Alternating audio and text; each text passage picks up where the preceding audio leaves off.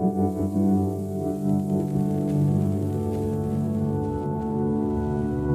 Image of Birth Podcast. Herzlich willkommen zur neuen Podcast-Folge von The Image of Birth, der kreativen Bewegung für Birth Empowerment. Gemeinsam stellen wir das gesellschaftliche und mediale Bild von Geburt auf den Kopf bzw. auf die Füße und hinterfragen die Zusammenhänge zwischen dem, wie wir Geburt sehen und der aktuellen Situation in unserer Geburtshilfe.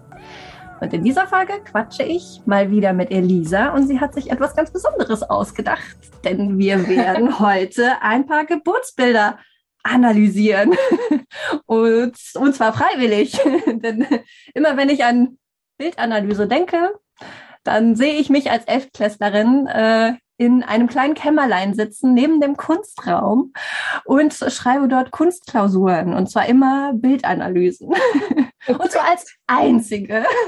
Oh yeah. Weil, ja, nur ich kam auf die Idee, Kunst äh, im Abi haben zu wollen und äh, musste da dann eben durch. Und ja, und es waren immer Bildanalysen und äh, die Erinnerung daran ist so, ja.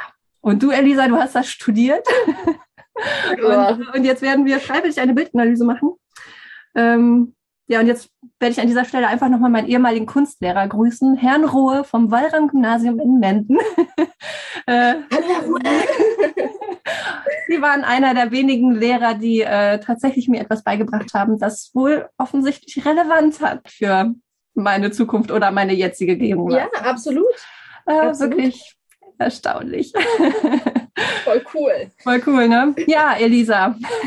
Welches Bild hast du uns denn mitgebracht oder beziehungsweise welche Künstlerin und äh, warum? Das Warum ist wichtig. Ähm, ja, ich habe uns ähm, ein paar Werke von meiner Miriam Munski mitgebracht.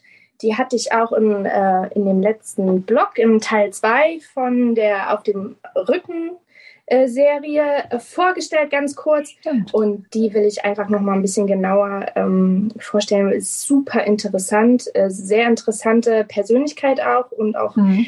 ähm, tatsächlich eine sehr tragische äh, Biografie. Und sie mhm. ist aber, warum ich sie mitgebracht habe, ist, ich habe einfach bisher niemand wirklich gefunden, der äh, sich in diesem Ausmaß mit Geburt beschäftigt hat. Also wir sind mhm. ja wirklich fast 200 Werke, nicht nur alleine zwar zur Geburt, aber der Großteil davon, das ist wirklich ihr Thema. Sie hat damit auch zeitlich angefangen. Da komme ich gleich nochmal dazu. Und also ja, das finde ich wirklich außergewöhnlich. Mhm. Und natürlich ist es ähm, eine Künstlerin, die die Geburt sehr extrem dargestellt hat. Mhm. Ja, also wir gehen hier natürlich ins Extrem ähm, in die extreme Darstellung von Geburtsmedizin mhm. in dem Sinne. Aber ähm, ja, auch diesen Zeitpunkt gab es. Auch der gehört mit dazu. Und für uns ist es eigentlich gerade gut zu sehen, ähm, dann, also dann einfach zu schauen, wie ist es jetzt im Vergleich zu heute? Welche Parallelen gibt es denn noch? Gibt es überhaupt mhm. welche? Oder hat sich das alles seitdem Gott sei Dank schon geändert? Wir reden ja hier von den, von den 60er, 70er Jahren. Mhm. Ähm, ja, da einfach mal zu schauen, wo sind so Parallelen zu uns. Genau. Genau, aber ich, ähm, ich finde deshalb total spannend, weil diesen Eindruck auch, den, den meiner Miriam Munski bei mir hinterlassen hat, also es ist quasi wie so ein, wie so ein Fußabdruck, weil seit dieser Recherche, also wenn ich jetzt immer an, an meiner Miriam Munski denke, verbinde ich das irgendwie automatisch mit diesem, mit diesem einen Titel, mit dieser einen Überschrift, die ähm, Birgit Heimbach geschaffen hat. 2007 mhm. hat die für eine Ausstellung im Ausstellungskatalog einen Aufsatz geschrieben und der hieß Das Kaltlicht der Welt erblicken. Mhm. Und das ist, das finde ich total passend. Das ist für ja. mich meiner Miriam Munski. Wenn ich, wenn ich an sie denke, denke ich sofort gleichzeitig an diesen Satz, weil das beschreibt für mich genau ihre Bilder. Also das fängt das so richtig ein und aber auch mit allen Sinnen. Also nicht mhm. nur wirklich das, das Klassische, was man sieht, sondern auch, wie sich das anfühlt, dieses Kaltlicht und mhm. der Welt erblicken. Also da, das ist so, da schwingt ganz viel mit und das ist das, was in ihren Bildern meiner Meinung nach wirklich ähm, am meisten zu, zu spüren, zu sehen ist. Und deswegen, ich, also ich finde, da kann man wirklich ja. ähm, gar nicht besser zusammenfassen. Ähm, total Respekt, dass Frau Heimbach da diesen coolen Titel gefunden hat. Ja, wir können ja einmal in die Worte von Birgit Heimbach einmal äh, reinhören, was sie über die Werke von Munski gesagt hat. Von dieser sterilen Welt der Geburtsmedizin malte Munski in den nächsten Jahren fast 200 Ölgemälde im Stil des kritischen Realismus. Dargestellt sind unter anderem Untersuchungen, der Geburtsvorgang, die Nachgeburtsphase und Versorgung des Neugeborenen. Sie schilderte dies als scheinbar kühle, sachliche Beobachterin ohne Emotionen. Es gibt auch keine Effekte oder nebensächliche Details. Nur das Wesentliche wurde gezeigt, mit aller Schärfe. Die meisten Bilder haben knappe, nüchterne Titel wie Elektrode, Signale, Sonde, Absaugen und Risiko. Die Farbpalette ist reduziert auf Weiß, Grau, Grün, Blau und Violett. Glatt aufgetragen wirken sie in ihrer Gesamtheit monochrom. Licht und Schatten grenzen sich scharf voneinander ab. Munski malte völlig klinisch und steril. So steril, dass fast nirgends eine Spur von Blut zu sehen ist. Der Farbton Rot fehlt nahezu. Munski machte den Betrachtern subtil und zugleich provozierend die Entmenschlichung im Krankenhaus bewusst. Sie fing sehr genau das Atmosphärische der technisierten Räume ein. Große Flächen leerer Kachelwände betonen auf großformatigen Bildern, oft 180 mal 150 Zentimeter, eine ungeheure Verlorenheit und Einsamkeit. Einzige dargestellte Lichtquelle ist oft das Kaltlicht der OP-Lampen. Man sieht Infusionsflaschen, Instrumente, Apparate, die sich zudem noch durch ihre auf Hochglanz polierten Oberflächen gegenseitig spiegeln und verdoppeln. Die dienbar gemachte Technik täuscht auf Munskis Bildern nicht darüber hinweg, dass sie Symptom eines großen Unbehagens ist, das der Fortschritt gebracht hat. Die Körper von Müttern und Neugeborenen wirken verletzbar. Sie sind der Maschinerie und deren vermummten Helfershelfern in einem unüberschaubaren Krankenhausapparat ausgeliefert. Auf einigen Bildern sieht man von den Frauen nur den entblößten Unterleib und die in Beinhaltern festgeschnallten Beine. Auf beklemmende Weise sind die auf einem Günststuhl oder Gebärbett ausgebreiteten Patientinnen mit den aufrecht stehenden medizinischen Machern konfrontiert, die zugleich selbst irgendwie als Opfer der Technik und des Fortschritts erscheinen. Die Menschen haben nahezu keine Individualität. Auf kaum einem Gemälde ist ein vollständiges Gesicht der Gebärenden zu sehen, meist nur ein Ausschnitt des Körpers. So erfährt der Betrachter wenig über ihre Emotionen. Und die Gesichter des geburtshilflichen Personals sind auch oft nur im Anschnitt erfasst oder verborgen hinter einem Mundschutz. Aus Birgit Heimbachs Das Kaltlicht der Welt erblicken. Das entspricht auch genau dem, was ich empfunden habe, als ich die Bilder gesehen habe. Das ist ein, ein absolut ein absolut beklemmendes Gefühl, was diese in einem ja. auslösen. Und man weiß aber, das ist alles dokumentarisch sozusagen und das macht es irgendwie noch, noch extremer. Genau, ja. ja. absolut. Ja. So, jetzt will ich aber kurz noch mal was, so ein paar allgemeine Sachen zu äh, meiner sagen. Also sie ist ja 1943 in Wolfsbüttel geboren. Ihr mhm. Vater war Architekt und auch Mitglied der SS. Er starb dann 1947 ähm, tatsächlich auch im Kriegsgefangenenlager. Und äh, ihre Mutter war Kinderfotografin. Ja, ah, okay. Und interessant ist, dass ähm, Meiner Munski, also sie heißt, ähm, ihr Geburtsname war Meiner Munski, tatsächlich auch mit EI geschrieben. Ah. Ähm, sie hat eigentlich äh, schon sehr zeitig Berührung zu Geburten gehabt, denn sie hat ihr Schulpraktikum tatsächlich auf einer Entbindungsstation gemacht. Wow. Fand ich auch total interessant. Ja. ja. Also es, es, gibt jetzt keine Umstände, die dazu äh, erklären, wie es dazu kam, ja, mhm. aber ähm, das finde ich halt schon also auch mutig. Ja, so. also hat sie echt schon ganz früh eine Berührung zu dem Thema gehabt. Ja, das, das ist wirklich ähm, mit wann, krass. Also ich weiß nicht, ich habe mein Showpraktikum glaube ich mit 15, 14, 15 ja, gemacht. genau, ich auch. Das ich so, Boah, das ist wirklich ja. knackig, ja. Also tough. Genau. Finde ich auch. Ja. Genau, und dann hat sie halt 1962 an der Hochschule für Bildende Künste in Braunschweig studiert. Allerdings verliebt sie sich dort dann in den Professor für Malerei, den Peter Vogt. Und die beiden fangen dann auch eine Affäre an. Und natürlich wird meiner schwanger. Mhm. Ähm, muss ja dazu wissen, dass die, die Antibabypille Anobla gab es ja erst 1961, war auch noch nicht für jeden verfügbar. Mhm. Ne? Und ähm, ja, der ähm, Peter Vogt beendet dann natürlich die Affäre und meiner muss halt die Schwangerschaft abbrechen. Und da das zu diesem Zeitpunkt ja in Deutschland noch verboten war, also ich, der, ich glaube, die Fristenregelung dafür kam erst irgendwie 71, 72 in Deutschland, mhm. muss die halt wirklich da mit ihrer Mutter nach Amsterdam fahren und das dort sozusagen ähm, ja erledigen. Ich bin auch noch in so, in so ähm, ja. alter Sprache, aber wie gesagt, wie drückt man das gut aus? Also sie hat dort sozusagen diesen Schwangerschaftsabbruch vornehmen lassen. Ja. Ähm, und das ist halt zum Beispiel ähm, laut Jan Schüler, der, ähm, er ist selber Künstler und hat das Bestandsverzeichnis von Munski erarbeitet und ähm, ihr Leben wirklich gründlich untersucht und dazu mhm. auch geforscht und ähm, publiziert. Ähm, und er meint eigentlich, dass das so der einer der ausschlaggebenden Gründe war, äh, warum sie sich mit diesem Thema dann weiterhin beschäftigt hat. Ja, ja. Und interessant ist ja, dass sie danach so ja fast schon flieht. Also man könnte das wie fliehen sehen. Sie ist danach, hat alle Zelte abgebrochen, ist nach Florenz, hat dort ein Stipendium angenommen. Mhm und hat sich dort dann auch als Hilfskraft an der Gemäldegalerie in den Uffizien so durchgeschlagen und Geld dazu verdient, hat dann tatsächlich dort auch eine pädagogische Ausbildung oder einen pädagogischen Abschluss erworben. Ja. Und ähm, interessant ist auch, und das beschreibt der Jan Schüler auch, dass sie da so eine extreme Veränderung durchgemacht hat. Das heißt, sie, sie färbt sich zum Beispiel ihre Haare schwarz, zieht komplett schwarz schwarze Kleidung an mhm. und sie verändert dort ihren Namen tatsächlich in Meiner Miriam, Meiner mit Adam. Mhm. Und Miriam ähm, ist ja äh, ein Name mit jüdischem, mhm. ähm, mit jüdischer Herkunft.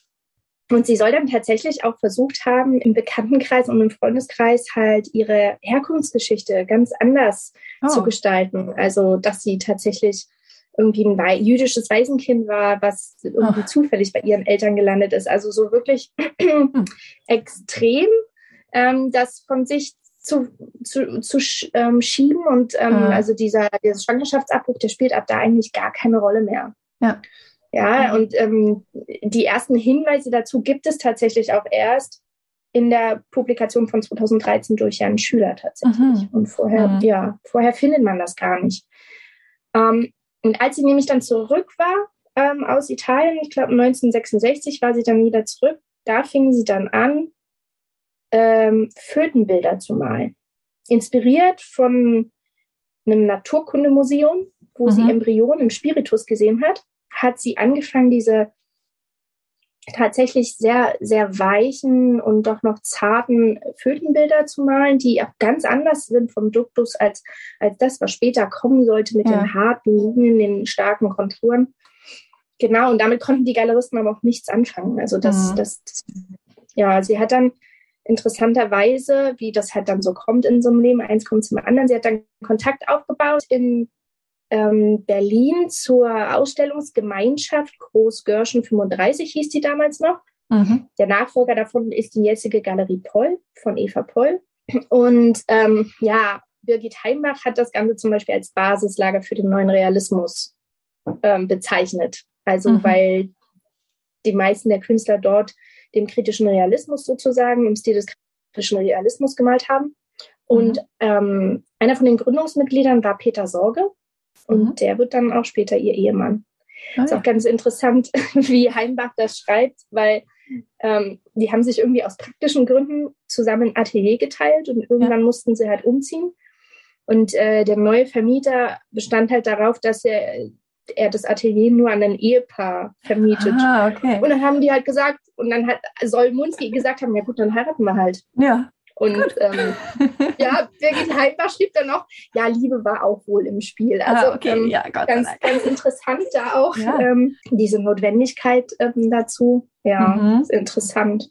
Ja. Ähm, genau, und zwei Jahre später kam dann auch ihr Sohn Daniel auf die Welt. Mhm. Und äh, zwischendrin, also wirklich zwischen Heirat 1970 und der Geburt, hat sie tatsächlich dann die Leitung der Berliner Frauenklinik Neukölln überzeugen können, dass sie dann mhm. neun Monate lang mit der Kamera hospitieren darf. Und zwar ja. bei allem, also bei Operationen, Untersuchungen, bei wirklich allem. Das ist echt ja. Wahnsinn. Ich weiß nicht, ob das heute überhaupt noch ja. möglich wären. Natürlich Nein. vielleicht mit, mit Einwilligung von, genau. von den Patientinnen, aber allein dieser Aufwand wäre so groß, mhm. ähm, da von allen, sage ich mal, die Papiere einzufordern und einzuholen. Und das hat man damals dann einfach entschieden, über die Köpfe auch der Patientinnen hinweg. Wahnsinn. Ne? Ja, ist auch, hm? also ja. Finde ich, finde ich ja, also besser, das dass man dann gefragt wird als Patient, ob man auf Fotografien ja. erscheinen möchte.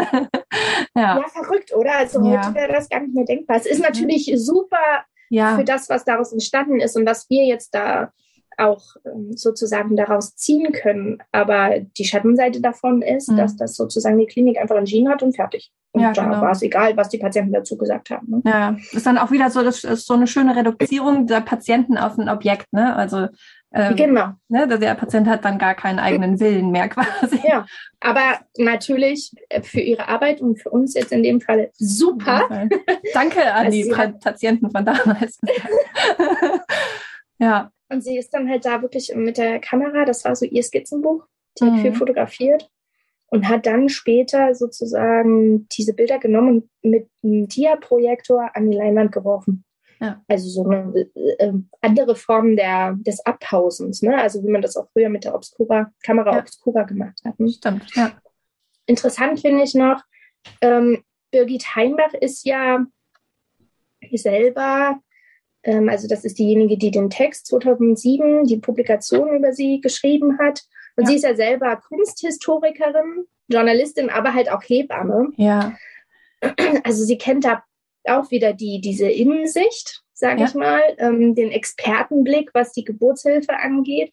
Und sie hat schon in ihrer Publikation versucht, mal deutlich zu machen, was das für eine Zeit war, in der mhm. Munski dann sozusagen dort hospitiert hat, also wo es den Kliniken darum ging, eine Geburt noch sicherer zu gestalten und, und zur weiteren Senkung der ähm, Säuglichkeitssterblichkeit beizutragen, was dann oftmals dazu geführt hat, ähm, dass der Geburtsverlauf halt kontrolliert oder beeinflusst wurde. Ne? Mhm. Und laut Heinbach war die Klinik in Neukölln zu dem Zeitpunkt auch die größte geburtshilfliche, also hatte die größte geburtshilfliche Abteilung in den alten Bundesländern. Ach so. Tatsächlich. Ja, krass. Also schon sehr groß dann, ne? weil mhm. komplett alte Bundesländer. Ne? Ja, ja.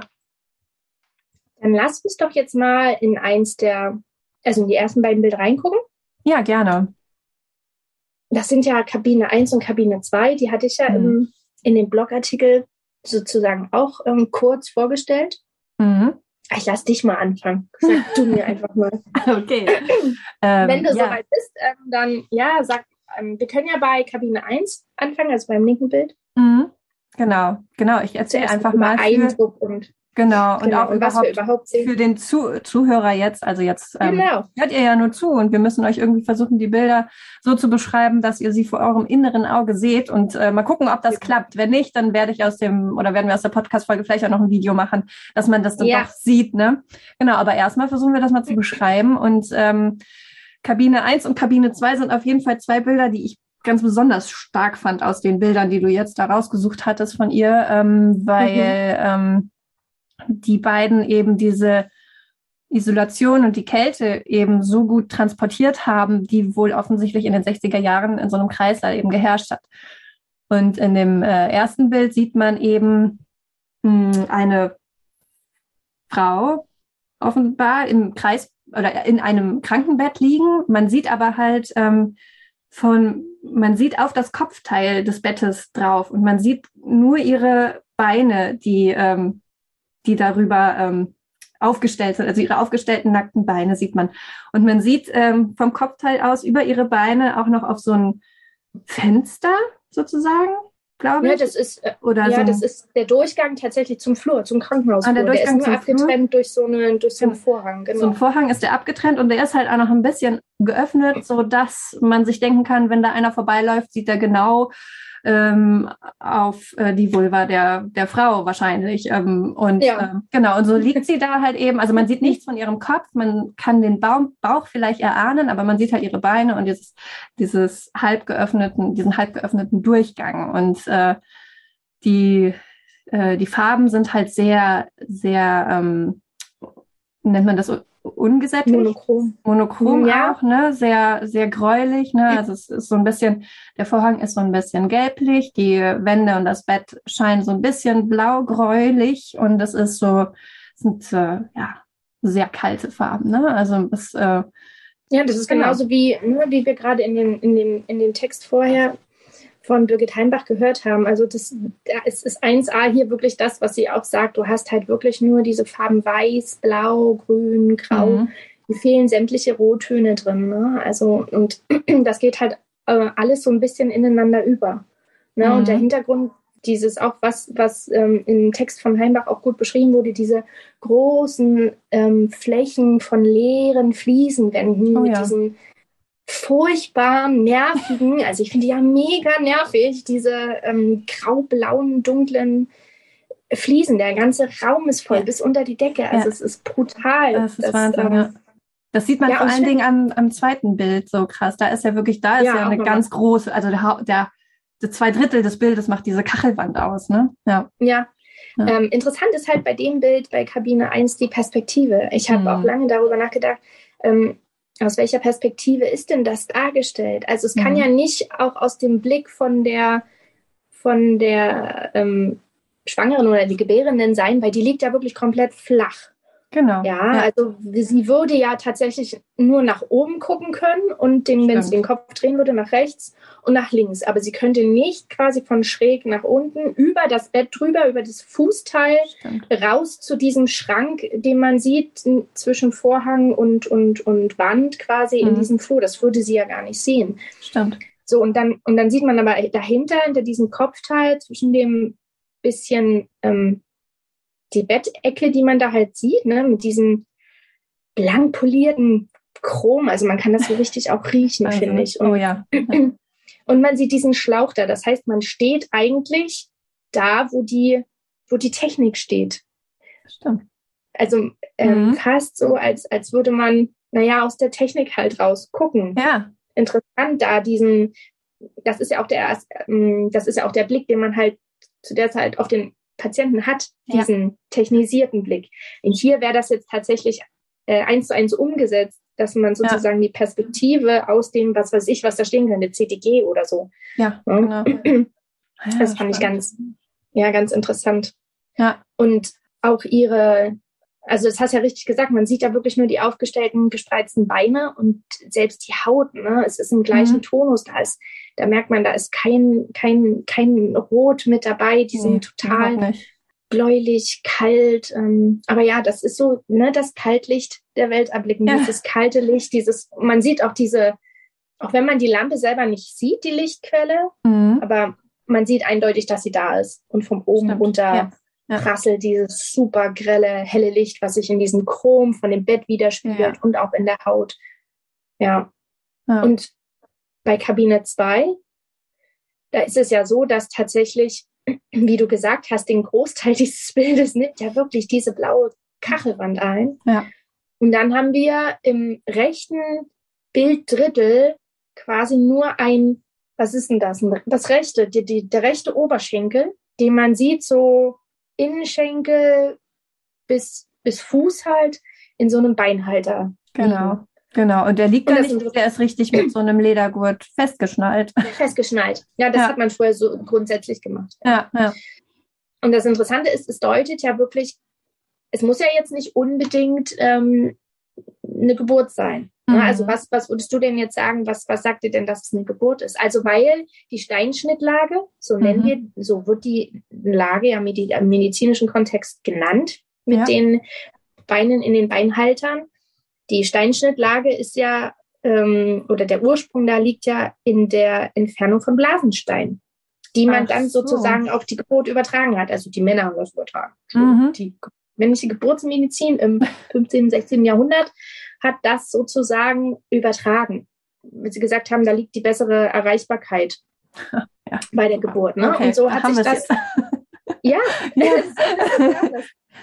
tatsächlich. Aber da ist jetzt die, die Frage, woran erkennst du oder wo, was würde dir denn sagen, dass, dass Mhm. es sich hier trotzdem um Geburt handelt? Ja, siehst du eigentlich gar nichts, glaube ich. Also im Moment nicht. Ähm, ich bin jetzt gar nicht drauf gekommen, dass das vielleicht irgendwas anderes sein könnte, weil wir ja über Geburt mhm. sprechen. Aber du hast recht, es könnte ja auch ähm, irgend äh, alles Mögliche an. Ja, warum ich das jetzt frage, ist, mhm. Ja, weil sie hat ja, hat, sie hat zwar überwiegend Geburten sozusagen gemalt, aber sie hat sie auch nicht nur begleitet. Sie war ja bei, mhm. auch bei Hüftoperationen und allem Möglichen. Ja. Es war ja eine Frauenklinik. Mhm. Sie war tatsächlich bei den unterschiedlichsten Operationen okay. dabei. Ja. Aber ich will dich nicht lange auf die Folter spannen. Guck mal, hinten wirklich am äußersten rechten Bildrand, was hinter dem Oberschenkel zu sehen ist.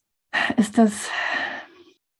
Kannst du das erkennen? Ist das eine Waage oder so, eine Babywaage ja. oder so? Okay. Ja, ja. genau. So eine alte DDR-Babywaage. Stimmt, ja. ja. Und das ist auch wirklich das Einzige, was darauf okay. hindeuten kann. Ja, du hast recht. Weil im Hintergrund wirklich dieses kleine furchtbar sterile Medizinschränkchen. Ja. Die haben sich ja nicht wirklich so krass geändert im Krankenhaus, diese, mhm. diese Schränke.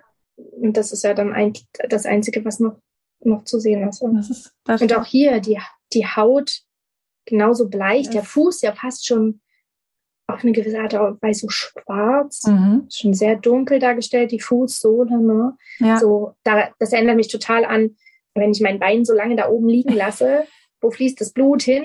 Genau. Und es wird halt einfach mal kalt. Und ja, der sieht halt wirklich kalt aus. Der sieht richtig. kalt aus. Der sieht aber so kalt aus, als würde man barfuß durch die irgendwie durch den Nordpol laufen und Erfrierungen ja. bekommen, ja. genau.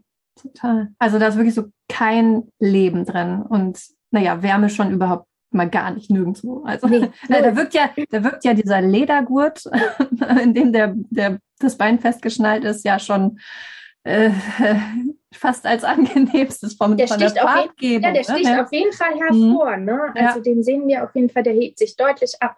Ja. ja, und das ist, also das ist ein Wahnsinnsgefühl, was diese Bilder vermitteln, gerade weil sie halt so wenig darstellen.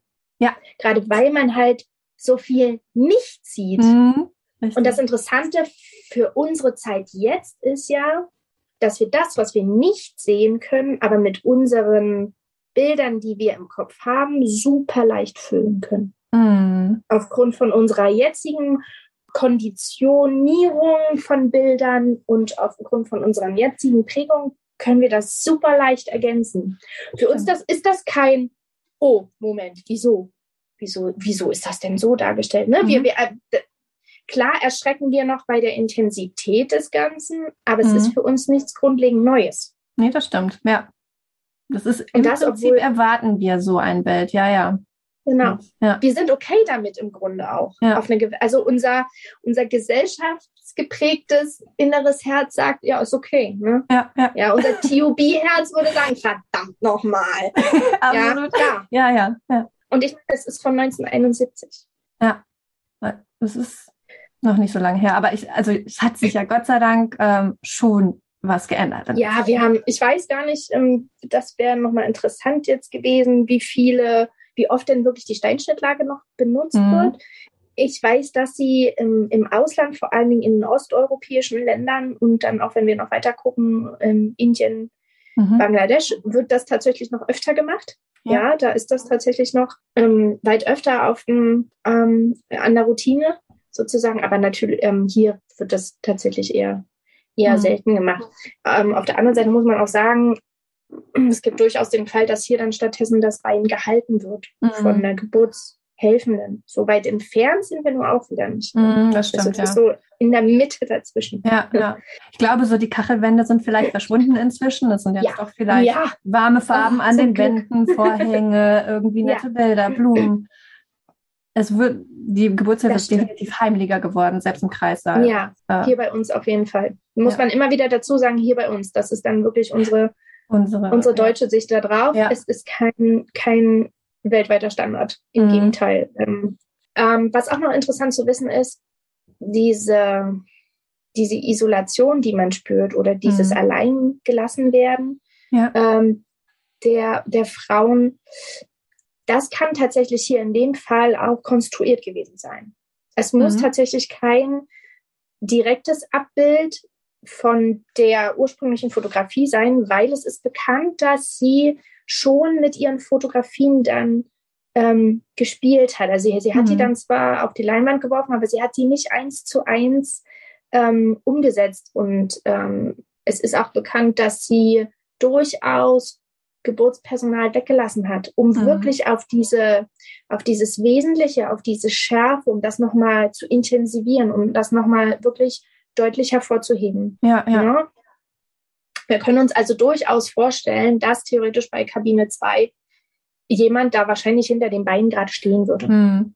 Das ist ja auch ähm, die Intention des, des Realismus damals gewesen, ne? da auch so eine Kritik reinzubringen ja. und dadurch eben die, die Bildmotive äh, so zu überspitzen, dass wirklich die, ähm, äh, ja, da eine Kritik deutlich wird, eine Gesellschaftskritik. Und das hat sie ja hier geschafft, total. Genau. Ja. Und hier ist halt diese Überspitzung tatsächlich durch diese extreme Reduktion. Mhm, also ich, genau. Wahnsinn, ja. Ja. Ähm, können auch dazu sagen, dass es halt ähm, auch recht groß ist. Also das ist hier ein Meter fünf mal 1,15 Meter. Ja, mhm. Beide im gleichen Format, weil sie halt miteinander korrespondieren, ja. Man könnte auch sagen, dass zum Beispiel Kabine 2 der weitere Verlauf von Kabine 1 ist. Ah. Ja, dass man sie dann umgebettet hat. Mhm. Sowas, hm, sowas ist auch möglich. Das stimmt. Ja, hast du Lust? Sollen wir uns noch das Triptychon angucken? Ja, das, das, ist ja super spannend. Mhm. Wahnsinnig spannend. Äh, Triptychon, für die, die es noch nicht wissen und ähm, noch nicht gehört haben. Also das, dieses Wort kommt ja ursprünglich aus dem Griechischen und halt ähm, bedeutet einfach nur dreimal gefaltet. Ja, etwas dreimal, das dreimal gefaltete mhm. sozusagen.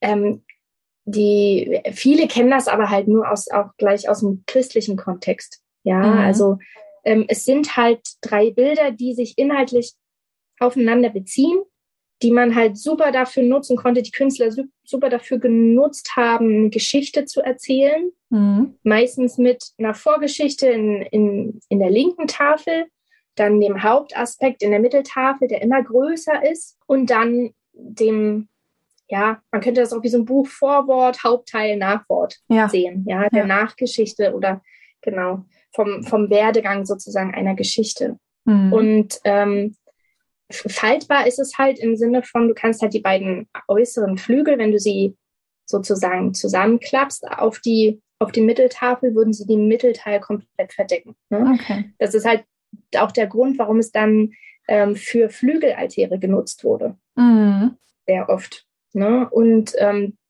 wir haben halt ganz viel in, im christlichen Kontext, die, die Heilsgeschichte oder natürlich auch die, die Kreuzigung, wo dann sozusagen der linke Flügel, wenn es aufgeklappt ist, der linke Flügel zeigt dann vielleicht den Passionsweg, der Mittelteil zeigt dann ähm, die Kreuzigung an sich und ähm, die rechte Tafel dann die Kreuzabnahme und mhm. tatsächlich gibt es dann sogar noch ähm, über die Länge des Mittelteils unten so eine rechteckige, in der Höhe sehr reduzierte Form, nennt man Predella, wo dann meistens der Jesus noch in der Grab, also in der Gruft gelegen hat. Ja, mhm. also die Grablegung dann. Das ist das, was, was, was man oft kennt. Aber dieses Triptychon, das ist ja bis heute beliebt. Also das mhm. haben die Expressionisten viel umgesetzt. Ne? Otto Dix ja. er hat ein riesengroßes Kriegstriptychon, ein super Werk ähm, erschaffen. Max Beckmann hat sich äh, dem viel bedient. Mhm. Und ähm, ja, Munski halt auch. Ja. Und es ist super spannend. Dieses, ähm, dieses Triptychon heißt halt Westend. Das ist auch wieder Acryl auf Nesselleinwand. Und ausgeklappt sind das wirklich vier Meter, ne? Vier Meter. Ja, mhm. ausgeklappt ist das in der Breite wirklich vier Wahnsinn. Meter und in der Höhe 1,80 tatsächlich. Ja, was ist denn so dein Eindruck? Wir können ja, mhm. du kannst erstmal die ganze Geschichte, was ist, der, was mhm. ist dein Eindruck von, von als Gesamt sozusagen, bevor wir uns jetzt wirklich die einzelnen Teile angucken? Aber. Ja, es ähm, es beschreibt halt das Leben von Geburt an bis zum Tod. Kann man mhm. jetzt mal ganz grob kurz zusammenfassen. Äh, und man sieht in dem ersten äh, Bild äh, einfach in so ein Säuglingszimmer rein, wo Babybettchen aneinandergereiht sind, so Richtung Fenster hin. Rechts sieht man noch die Scheibe wahrscheinlich, durch die man mhm. von außen in das Säuglingszimmer reingucken kann. Und äh, mhm. genau, und die Babys, die liegen da so ein bisschen im Tageslicht sehr ja, in ihren Metallkörben. Ne? In ihren Metallkörbchen, genau. Das sieht ein bisschen aus wie Einkaufswagen. ja, tatsächlich. Wahnsinn, ja. ja. Genau. Und äh, man sieht dann im Hintergrund halt noch eine große Häuserfassade mit vielen Fenstern und einem kahlen Baum, einer Weide oder Birke, keine Ahnung. Ähm, Was mich von Architektur zum Beispiel total an Berlin erinnert. Ah ja. Absolut. Und dann steht da noch, genau, man sieht noch, ähm, aber das ist seltsam, man sieht eine Frau in der Spiegelung stehen an einem Babybett, aber in dem realen Bild ist sie gar nicht zu sehen. Also. Ja, spannend, ne?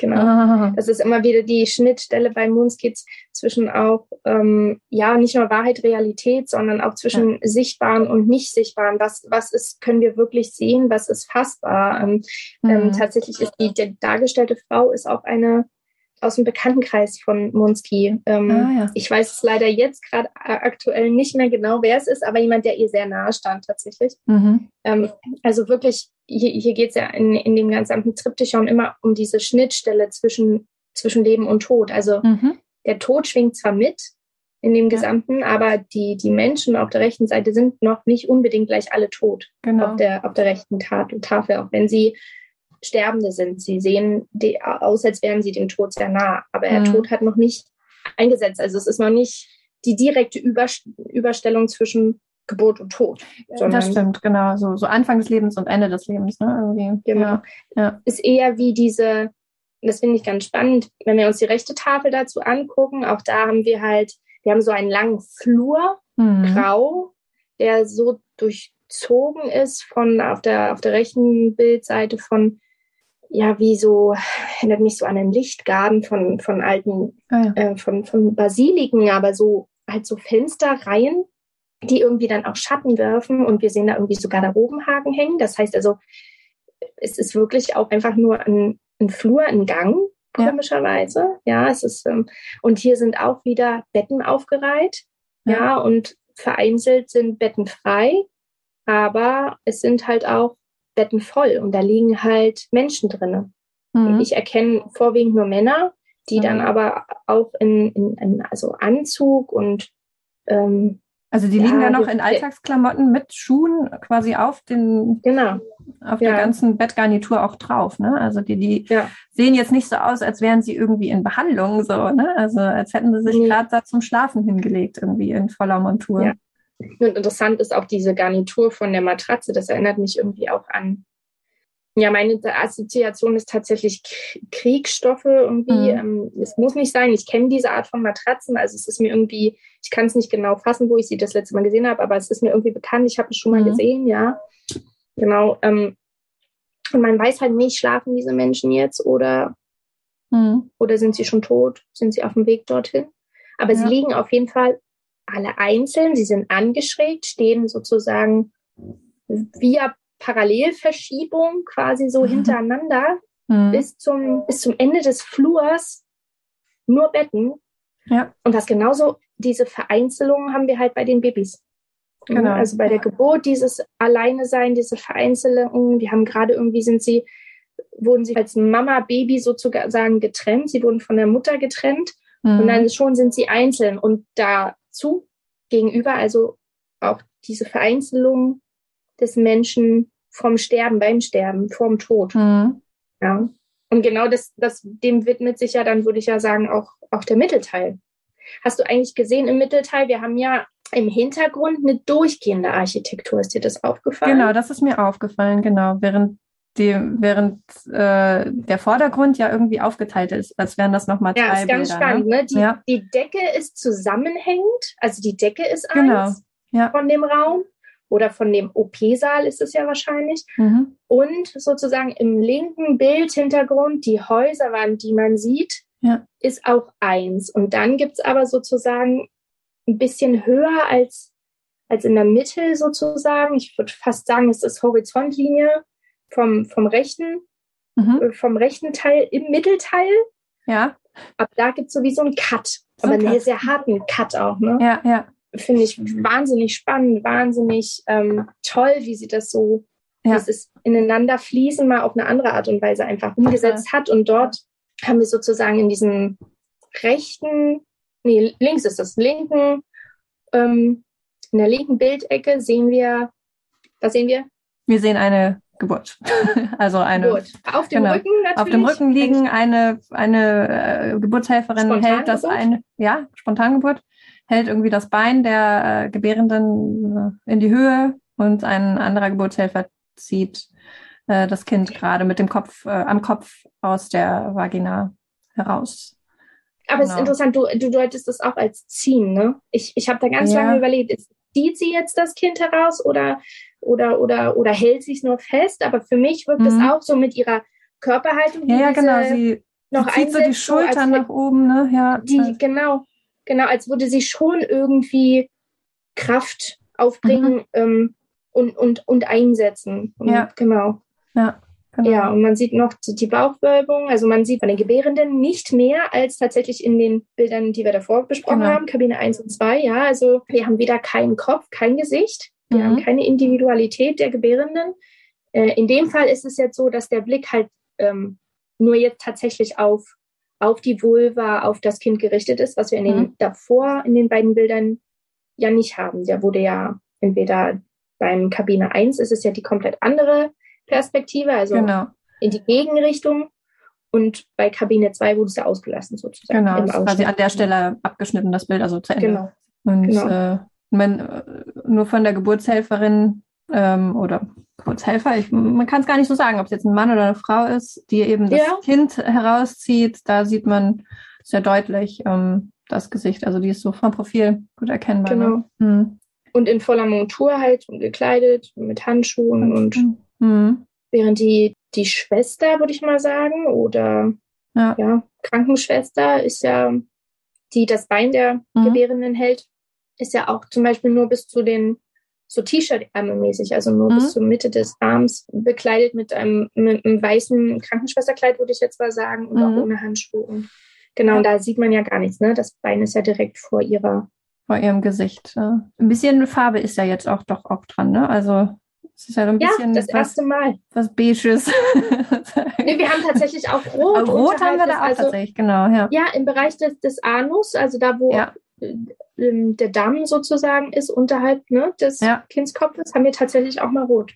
Es Mhm. fällt eigentlich, also ich finde, es fällt sofort auf, Ja. weil das sonst so raus ist aus ihren Ja. Bildern. Total, Ja. ja. ja. und eben auch die Haut, ne? Die, da ist mir das aufgefallen, dass äh, die Haut auch mal ein bisschen Farbe hat und nicht nur so grau ist. Ja, klar. Und dieses Rote natürlich, das ist, ja, sagt natürlich auch schon alles aus, finde ich. Ja. Also, Tatsächlich. Und halt ähm, der, auf diesem Mittelteil, sozusagen die rechte Szenerie, mhm. ist ja wahrscheinlich im gleichen Raum. Wir haben aber eine ganz andere, auch eine ganz andere Nähe, ja. Also die Geburt ist ja so direkt davor. Wir würden ja mit Genau. unserem Gesicht irgendwie, was ist das, einen Meter entfernt oder einen halben Meter Ja, davor sein. Und währenddessen sind wir ja auf der, in, in, in der, in der rechten Szene viel weiter weg. Also das ist Genau. ja schon fast am Ende des Raums. Ich weiß nicht, wie groß so ein OP-Raum war, aber mhm. ich fühle mich eigentlich, als wäre das so am Ende des Raums. Und man sieht da auch einfach nur eine Operation, also viele, viele Personen, fünf Stück Ja. oder so, in ihren OP-Kleidern und äh, da wird irgendwas gemacht, aber man kann gar nicht erkennen, was. Ne? Also die sind einfach nur über diesen OP-Tisch gebeugt und hantieren Ja. da mit den Masken und äh, Haarnetz und so. Ich würde Ja. tatsächlich aber vermuten, dass es nicht um eine Geburt geht. Mhm. Hätte ich jetzt auch sondern gedacht. eher, ja, weil wir sehen, wir, wir sehen eigentlich keine Beine, wir sehen keinen, weil ich bin auch der Meinung, dass es irgendwie recht klein sein muss, was da liegt. Also so, so ganz, wenn ich Ah. jetzt sehe, wie groß die Geburtshelfer sind, wenn ich die rumdrehen würde in die Horizontale, dann wirkt das Ja, Bett auch sehr, Mhm. irgendwie sehr klein. ja, Und ähm, es, es kann halt in dem Moment keine Geburt sein, weil ich denke, dass es thematisch natürlich eher an die rechte Bildtafel anschließt, weil da die Geschichte Mhm. weitergeht Mhm. zu den, zu den äh, Männern in den Betten, die dort liegen. Ne? ja, Also genau. eher ähm, Operationen, wo es tatsächlich um Leben und Tod geht. Ja, wahrscheinlich, ja. Ja, aber jetzt, wo du gerade sagst, das ist so klein, vielleicht ist es ja auch das Kind, das da gerade geboren wurde und jetzt irgendwie versorgt wird oder so. Hm, interessant, dann würde aber man ja weiter erzählen in der Ja, rechten eigentlich schon, ne? ähm, Bildhälfte, dann, dann, dann Hm. die alten Männer, die dort liegen, das, Ja, dann würde man es ja natürlich so die Geschichte, dann würde man die Tatsächlich Geschichte weiter weiterführen, ne? Ja, ja, voll Ja. interessant. Mhm. Das ist ja das, was, ähm, was ich jetzt auf in, dem Moment nicht lösen kann. Das muss ja auch nicht, ne? Also das ist ja das Tolle an Bildern, ähm, dass man, äh, dass die ja zur Interpretation frei sind und man sich da Ja, seine und eigene, eigene Geschichte auch drin. ne, Ja. bilden kann, genau, Ja. ja. Interessant ist auch die, die Lampen. Da haben wir tatsächlich jetzt in der Bildauswahl, die wir tatsächlich haben, mal diese OP-Lampen, Mhm. aber sie sind aus. Stimmt. Und sie hängen, also ich weiß nicht, ich Mhm. bin so hin und her gerissen zwischen, hängen sie wirklich über dem OP-Tisch? Mhm. Also weil die Halterung der Lampen ist ja viel weiter bei uns als Genau, dort die hinten ist- bei ja. dem Team. Ja. Und von der Perspektive her ist das auch so ein ähm, gar nicht so eindeutig zu, zu fassen, also für mich jedenfalls mit meinen Augen, wo die Mhm. Lampen denn auf jeden Fall hängen. Ja, ja, die Ja. könnten fast eher zu dem äh, Bildausschnitt rechts passen. Ne? Also das würde von der Perspektive vielleicht Oh ja, passen, dass da Oh so ja, eine Lampe hängt. stimmt. Keine Ahnung. stimmt. Ja. Ja, und dann sehen wir noch auf der rechten Seite, das ist tatsächlich jetzt nicht unbedingt ein Fenster mit äh, Meereslandschaft, die wir im Hintergrund sehen. Mhm. Es gibt noch ein anderes Werk von Munski, was ein Selbstporträt sein soll, wo sie in einem Krankenbett liegt. Und wir gucken auf das Bett, auf sie. Sie ist komplett eingehüllt von Decken und Laken, die eher wie Verbände wirken. Mhm. Und der komplette Hintergrund um sie rum ist eigentlich eine Meerlandschaft. Okay. Das, ähm, da sind dann gar auch nicht mal so Fensterrahmen oder so zu erkennen, sondern es Mhm. ist, als würde ihr Krankenbett sozusagen am Meer stehen. Dieser Ja. Übertritt, wo in der Literatur sozusagen gesehen wird, dieser, diese Vorahnung, die sie schon hatte, dass sie bald sterben wird, ah ja. dass sie sich sozusagen als Sterbende selber porträtiert hat. Und Mhm. ähm, interessant, hier würde das halt wieder auftauchen. Ja. Diese, diese Meerlandschaft fast schon hat für mich was Romantisches, diese Verbindung Mhm. von Meer, Freiheit, Fließen, fließender Übergang zum, Mhm. zum Tod. Das wäre jetzt meine Ja. äh, Interpretation, dass sie dafür das Meer genommen hat. Vielleicht ist es auch ihre innere Sehnsucht nach dem Mhm. Meer, ähm, die dann auch wieder dazu passen würde, dass es hier bei, bei der Szene halt um, ja, um den Tod vorwiegend geht. Ja, genau. Ja. Also Auch das ist ja, der, der, der, der OP-Saal sieht ja recht skurril aus, weil das sieht so aus, Ja. als würde, würden die beiden Wände, die da zusammenlaufen am Ende, aus einfach nur Fenstern bestehen. Also wirklich von der Decke bis zum Boden. Und an dem einen Fenster Ja. links sieht man eben dann diese große Hochhäuserfassade und auf der rechten Seite plötzlich eben sieht man äh, Genau. auf, auf den Horizont, aufs Meer, auf den blauen Himmel und es äh, wirkt so ein bisschen surreal auch. Tatsächlich, ja, Ja. absolut. Was ja auch zum Beispiel nicht zum kritischen Realismus passt. Ja, also da sind wir ja schon an, auch an der Schnittstelle zu Mhm. surrealen Perspektiven. Ja, Total, auch das ja. Reagenzglas, diese Reagenzgläser, Ja. mit dem, die im vorderen, also in der rechten unteren Bildecke zu finden sind, zu sehen sind. Das erinnert mich zum Beispiel auch ganz stark an diese Vanitas-Gemälde, ja, an die, Ja. ähm, ja, wie heißen sie, diese Uhren, die man umdreht? Mhm. Sanduhren. Sanduhren. Stimmt. Ja. Die halt auch immer ein Zeichen dafür waren, für Tod, Zeit ist Ja. abgelaufen, nutze Genau. dein Leben, dir. Ja. Ja. Das erinnert mich daran. Ja, nee, ich, und ich hatte mich eben schon gefragt, was denn da diese Kolben da sollen, ne? Also diese bauchigen Kolben, wie zum Destillieren oder so sehen die aus. Und äh, die spiegeln das Blau auf jeden Fall aus dem, äh, aus dem Meer. So. Ja. Ja, auch die, die Wolken, dieser Dunst, ne? Genau. spiegelt er sich auch da drin. Ja. Aber schön. Also ich, für mich ist das auch irgendwie dieser Übergang dann zum nächsten Bild und was dann irgendwie so dieses äh, Hineinfließen ins Ende des Lebens irgendwie äh, bedeutet, ja. Ja, aber über Ja. diese Kolben, ja, gut, Sanduhr ist auch eine, eine Assoziation, das stimmt. Ja, und interessant ist halt, es gibt ja in der Literatur so diese zwei Aspekte, die wir jetzt schon angesprochen haben, die halt viel aus ihrem Werk herausgelesen wird. Also zum einen Schüler, Jan Schüler, der sozusagen besonders Meiners selbstzerstörerische Lebensweise da eine große Rolle sieht.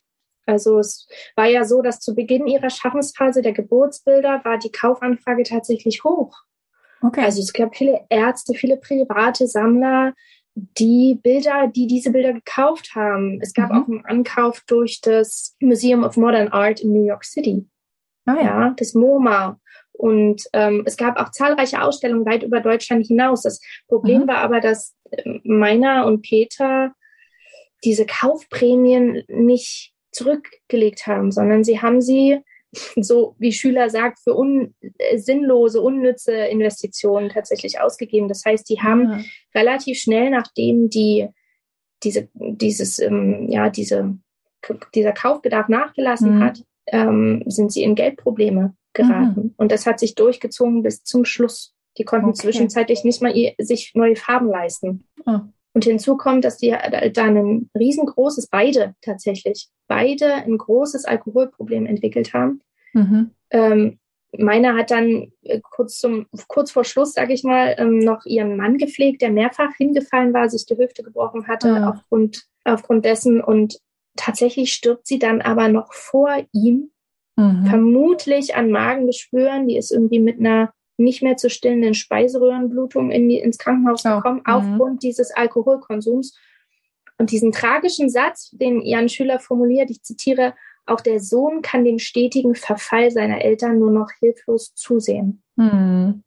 Und das ist das auch, was, was, was ich anfangs meinte, diese, diese tragische Biografie von dieser großartigen Künstlerin, die ein Arbeitstier war. Die hat Mhm. zwei, nochmal zur Rekapitulation, 200 Werke, Ölgemälde, alle in, In so diesem Format, großen ne? Formaten Mhm. geschaffen. Ja. Ja, das ist ein riesen, ein riesen Verzeichnis, ein, ein, ein wirklich ein riesen Gesamtwerk auch, ähm, ist tatsächlich auch auf diese, ja, wie, diese mh, einsame Art und Weise auch gestorben. Ja, sie Mhm. hatte ihren Sohn und auch noch zwei, zwei sehr nahe Bekannte bei sich, aber im Grunde ist es, ähm, ist sie auch, konnte sie den, den, ja, diesen, diese Aufmerksamkeit, diesen Ruhm nicht lange halten. Und Jan Schüler stellt zum Beispiel in seiner Publikation auch spannend die Frage, woher kommt dieses Vergessensein von ihr sowieso? Mhm. Also kaum einer heute kennt Ach so. Munski noch Mhm. oder ihr Werk, Stimmt. wo er gleich fragt, sind ihre Werke nicht mehr aktuell? Und da frage ich dich, sind ihre Werke aktuell? Wie weit sind sie noch aktuell? Mhm. Ja, das äh, ist wirklich eine spann spannende Frage. Ähm, Wenn es darum, darum geht, so den Alltag im, in Kliniken zu zeigen oder so, dann passen die vielleicht äußerlich nicht mehr in unsere Zeit, weil sich da einiges getan hat, weil man weiß, äh, wie gut Heilung oder so oder äh, Ge Geburt funktioniert mit einem Umfeld, das irgendwie ein bisschen intimer und heimlicher ist. Ähm, Absolut.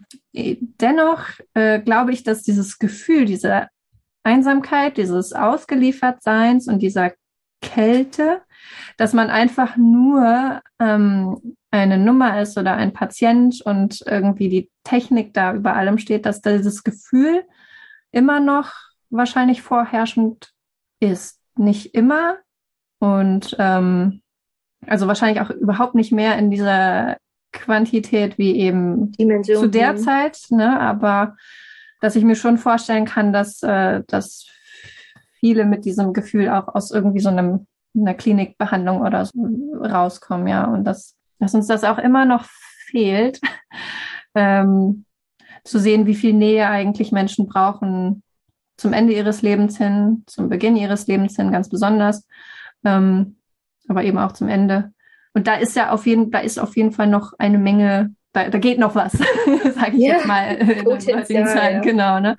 So gesehen, man kann sagen, wir sind auf einem guten Weg, aber es ist äh, immer noch, äh, ne, man kann das alles noch total nach, nachfühlen, was da auf den Bildern äh, rüberkommt. So finde ich. Absolut, ja, Ja. absolut. Und auch gerade der Aspekt, ähm, den ich vor allen Dingen immer mit der heutigen Zeit sehe, ist äh, bei den ersten beiden Bildern, die wir uns angeguckt haben, Mhm. Kabine 1 und 2, dieses Weglassen des Geburtshelfers ist so, so aktuell. Stimmt.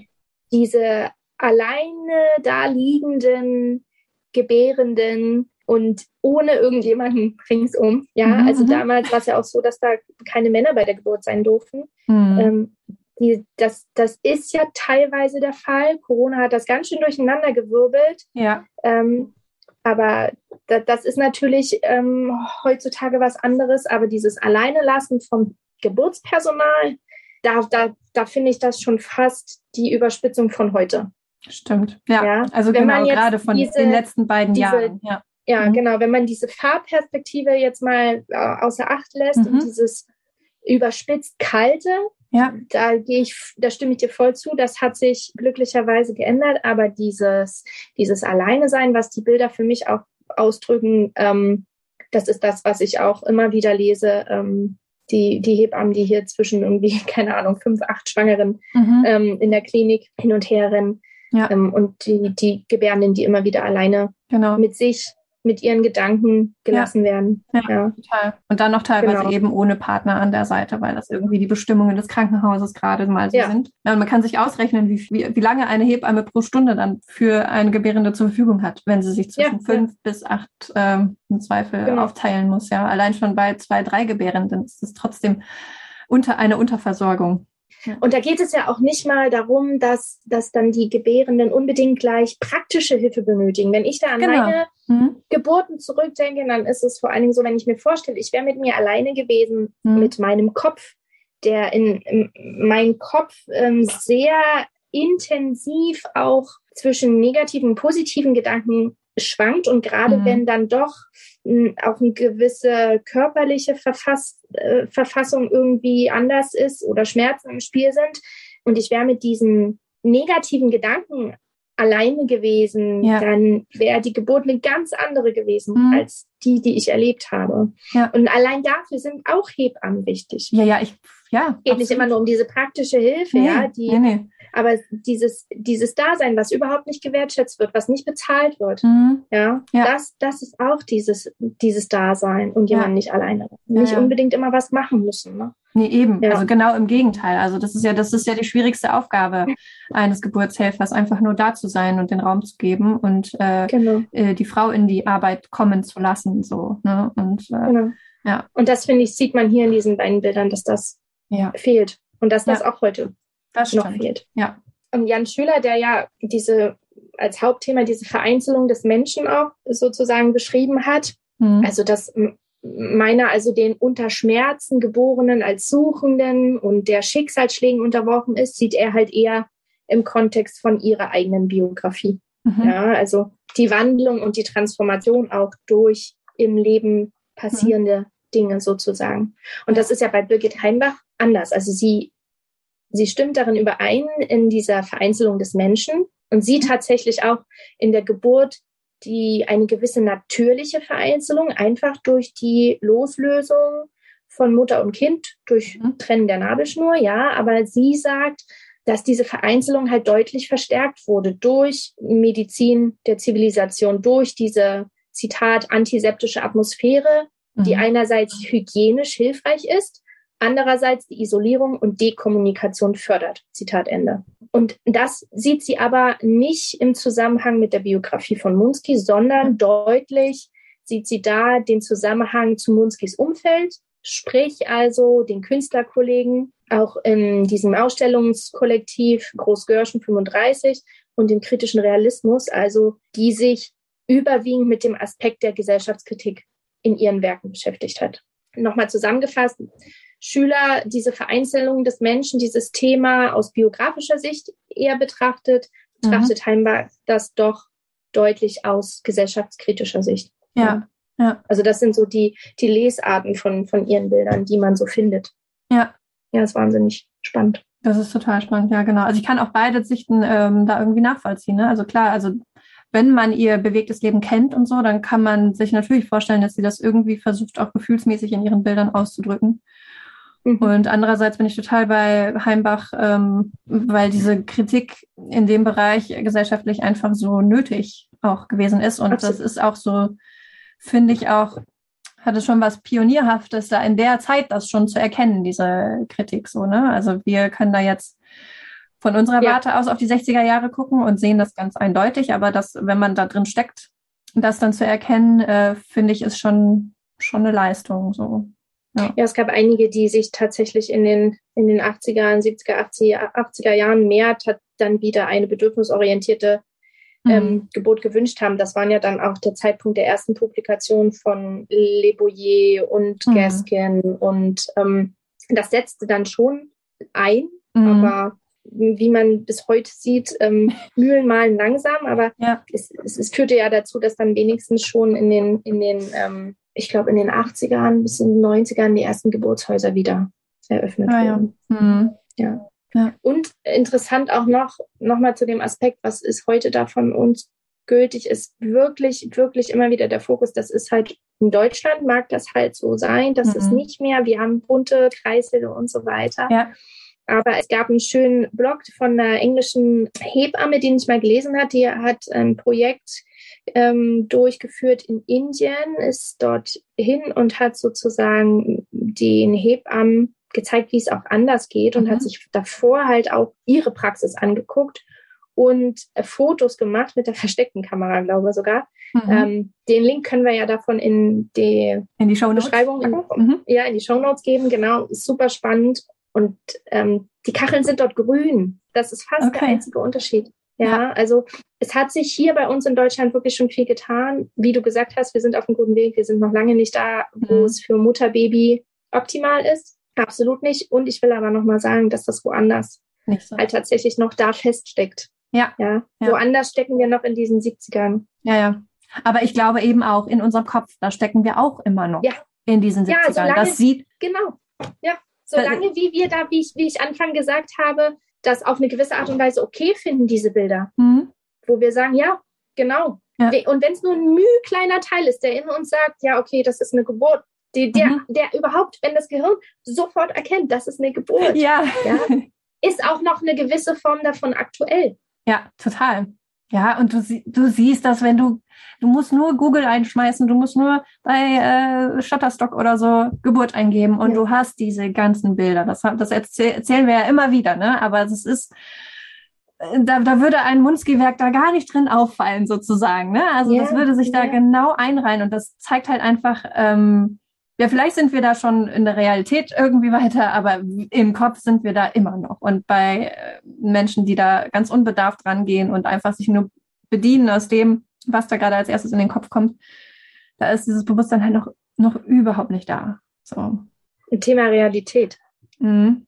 Genau, beim. Da, äh, da, hatten wir ja im, im, im, also du hast mir so eine zauberhafte Nachricht geschrieben, ich fand die so Bombe. Ich dachte so, ja, okay, das Ende vom Podcast, so im, im ja. Vorfeld von unserer Vorbereitung. Ähm, ja, ja, ich finde genau das ist es. Ich finde, du hast da wirklich den Kern gefunden. Mhm. Weil ich habe Magst ja, du das nochmal, ja, deinen Gedanken? Ich, ich muss mir das einmal nochmal durchlesen. das ist ja das, wenn man das dann einmal aufgeschrieben hat, dann ist es ja aus dem Kopf raus. So, ne? Das ist erstmal raus. Ah, ja, also, ähm, ja, also diese Munski-Bilder, die haben halt äh, mich so ein bisschen echt zum Grübeln gebracht, weil eigentlich kritisieren wir ja genau diese Darstellungen, ähm, nämlich, also vor allem dann, wenn sie eben unüberlegt diese Stereotypen ähm, reproduzieren. Und ihre Bilder sind ja sowas von krass Stereotyp. Nur, da, nur dass es halt eben der Unterschied ist, dass dieses, dass das gewollt ist, ne, um die, diese Tragik und Entmenschlichung in der medizinisch-technischen äh, Geburtshilfe zu zeigen. Ne? Und sie zeigen ja mehr oder weniger die Realität, in der Munski halt damals äh, gesteckt hat. So. Und, äh, und sie zeigt auch etwas, was so eigentlich auch keiner sehen will, so wirklich über Geburt. Ne? Und das zeigen ja auch irgendwie so die Reaktionen auf ihre Bilder. Also es wurde auch gesagt, die wären zu steril und sowas. Und ähm, also man sieht ja, dass man sich irgendwie ein anderes Bild von Geburt wünscht. Ähm, und aber gleichzeitig finden die Geburten genauso statt im echten Leben. Im Prinzip stimmen diese ganzen blau gekachelten äh, Shutterstock-Geburtsbilder mehr mit der Realität überein als jetzt irgendwelche intimen oder romantischen Geburtsdarstellungen die wirken beklemmend auf uns und wir wünschen es uns anders, aber irgendwie ringen die uns auch nicht mehr wie ein Schulterzucken ab. Und äh, deswegen, wenn man jetzt darüber nachdenkt, was wir brauchen an Bildern äh, für eine bessere Geburtshilfe, dann sind das nicht, nicht die, die jetzt die Realität abbilden oder die jetzt irgendwie uns noch irgendwie versuchen abzuschrecken oder sowas, weil das funktioniert irgendwie nicht mehr. Schlimmer als die Realität, Realität kann man es irgendwie fast nicht mehr darstellen. Und äh, also wir brauchen eigentlich Bilder, die, die die Sehnsucht nach guten Geburten so sehr wecken, dass wir halt wirklich bereit sind, alles dafür zu tun, diese Vision auch in der Realität umzusetzen. So und ähm, habe mich halt wirklich ja, gefragt, so was, was bringen diese Bilder für für genau. Image of Birth, was was können wir daraus ziehen? Und das ist genau das. Also wir brauchen nicht noch mehr Bilder, die irgendwie die die Realität zeigen und irgendwie uns nee, versuchen. Das ist, ja, das finde ich, ja, das finde ich ja. total großartig, ja. diesen Gedanken, weil es, weil es äh, wegkommt von diesem, ähm, unsere, unsere Geburtsrealität ist doch eine andere. Ja, momentan mhm. ist es aber noch gar nicht so. Momentan ja. ist das noch gar nicht so stark. Also nee, das finde ich super. Du hast es gerade auf den Punkt gesagt. Das ist super, super gut. Genau, wir brauchen einfach, ja, andere Bilder, die eine andere Realität eher Genau. Und die müssen Neue halt, Ideen. ja, die müssen Lust machen darauf, dass wir genau das haben wollen. Also wir müssen ja erstmal überhaupt beschreiben können, was wir brauchen und das, äh, also eigentlich wissen wir ja, wie Geburt aussehen muss und jetzt müssen wir das nur noch so in die Bilder packen, dass jeder darauf Lust bekommt und sieht, boah, genau so wollen wir das und nicht mehr Ja. so, ne? Genau. Und die müssen Ja, ja. herausstechen aus den anderen Bildern und äh, ja, ja. Fun Fact noch zum, zum Schluss, Ja. bevor wir ähm, schließen. Mm, Meiner hat dann ihren Sohn, 72, das heißt, die Hospitation in der Klinik war durch, aber auf keinen Fall in dieser Klinik zur Welt gebracht. Ah, ja. Sie hat sich ein, sie hat sich für eine andere entschieden. Ja, auch mit Absicht wohl. Ja, ja. Spricht ja, auch irgendwie. Bände, genau. Ja. Ich hoffe, sie hatte eine schöne Geburt. Also ähm, ja, Ja, Das das hoffe ich auch. ja. Aber darüber Sie weiß man nichts, oder? Nee, Nee, Nee. okay. Hm. aber sie hat viel Daniel dann auch gemalt, ähm, also ihren Mhm. Sohn. Ja, schön. Genau, absolut. Also ich kann auch nur noch mal euch allen da draußen, lieben ZuhörerInnen, empfehlen, wenn ihr in eurer Nähe irgendwie auch eine Ausstellung von meiner Miriam Munski ähm, Werbung euch da irgendwie ins, äh, ins Auge äh, fällt, geht hin. Wirklich. Ähm, es, es ist großartig, was sie geschaffen hat und es auch so beklemmt und bedrückend, wie es ist. Hm. Es ist ein Zeitzeugnis, es ist ein Stück wirklich Zeitzeugnis und es lohnt sich. Und ähm, ich finde, diese tolle Künstlerin sollte nicht vergessen sein. Also ähm, geht hin, guckt nochmal nach, durchforstet das Internet, die Galerie Poll, die sie lange Zeit vertreten hat und immer noch vertritt, hat einige ihrer Werke auch ähm, online, äh, Mhm. die man sich dort anschauen kann. Den Link, das packen wir alles unten dann in die Show Notes rein. Richtig. Und an dieser Stelle will ich auch nochmal ein riesengroßes Dankeschön an Jan Schüler senden, der uns für unsere ja, Bildbesprechung heute die, ähm, den Triptychon digital zur Verfügung gestellt hat. Ja. Also nochmal vielen, vielen Dank, dass wir das heute hier so machen konnten. Vielen Dank für die Absolut, genau. ja, wie schön. Dann sind wir hier am Ende unserer Bildbesprechung. Yeah. Das, Yeah. Ich guck mal, ob ich das meinem Kunstlehrer dann nochmal schicke. kann ja sagen so, yay, Martina. Eins. Nein, keine Ahnung. genau. Ach, schön war's. Und ähm, ja, jetzt können wir auch nur wieder sagen, äh, wenn ihr äh, ihr da draußen, ihr Bildermacher und Bilderverbreiter eben auch jetzt Lust bekommen hat, diese sehnsuchtsvollen, tollen neuen Geburtsbilder ähm, zu gestalten und zu verbreiten, dann ähm, schreibt uns einfach an, mischt euch ein, folgt uns auf Instagram, abonniert unseren Newsletter und unseren Podcast. Denn äh, wie ich das schon beim letzten Mal gesagt habe, jetzt ist genau die richtige Zeit, um zusammenzuarbeiten und lasst uns mutig sein und gemeinsam ein neues, positives Geburtsbild schaffen. Yay! ich danke dir, Danke. Elisa, heute für die Ja, Zeit wieder. War schön. Genau. Und nächsten äh, Podcast kann ich schon mal ankündigen, dass wir da einen sehr tollen Gast haben werden. Äh, Soll ich dir schon verraten, ja? Keine Ahnung. Doch, machen wir mal. und nämlich Das die, ist deine Heb Entscheidung. ja. Die Hebamme am Limit sein, die Anja Lehnertz. Und viele werden sie kennen und äh, sie hat auch schon einen Lena Hemberger. Hemberger, Mhm. genau. Und sie hat auch schon einen ganz tollen äh, Gastartikel bei uns auf dem Blog äh, hinterlassen über ihre Arbeit. Und da werden wir jetzt in der nächsten Folge nochmals in die Tiefe gehen. Ja, lest euch drauf. den Blogartikel auch durch. Es ist absolut lesens- und empfehlenswert. Auf jeden Fall auch als Grundlage für die nächste Folge. Ja, okay, na denn, dann bis zum nächsten Mal. bis zum nächsten Mal. Tschüss. Tschüss.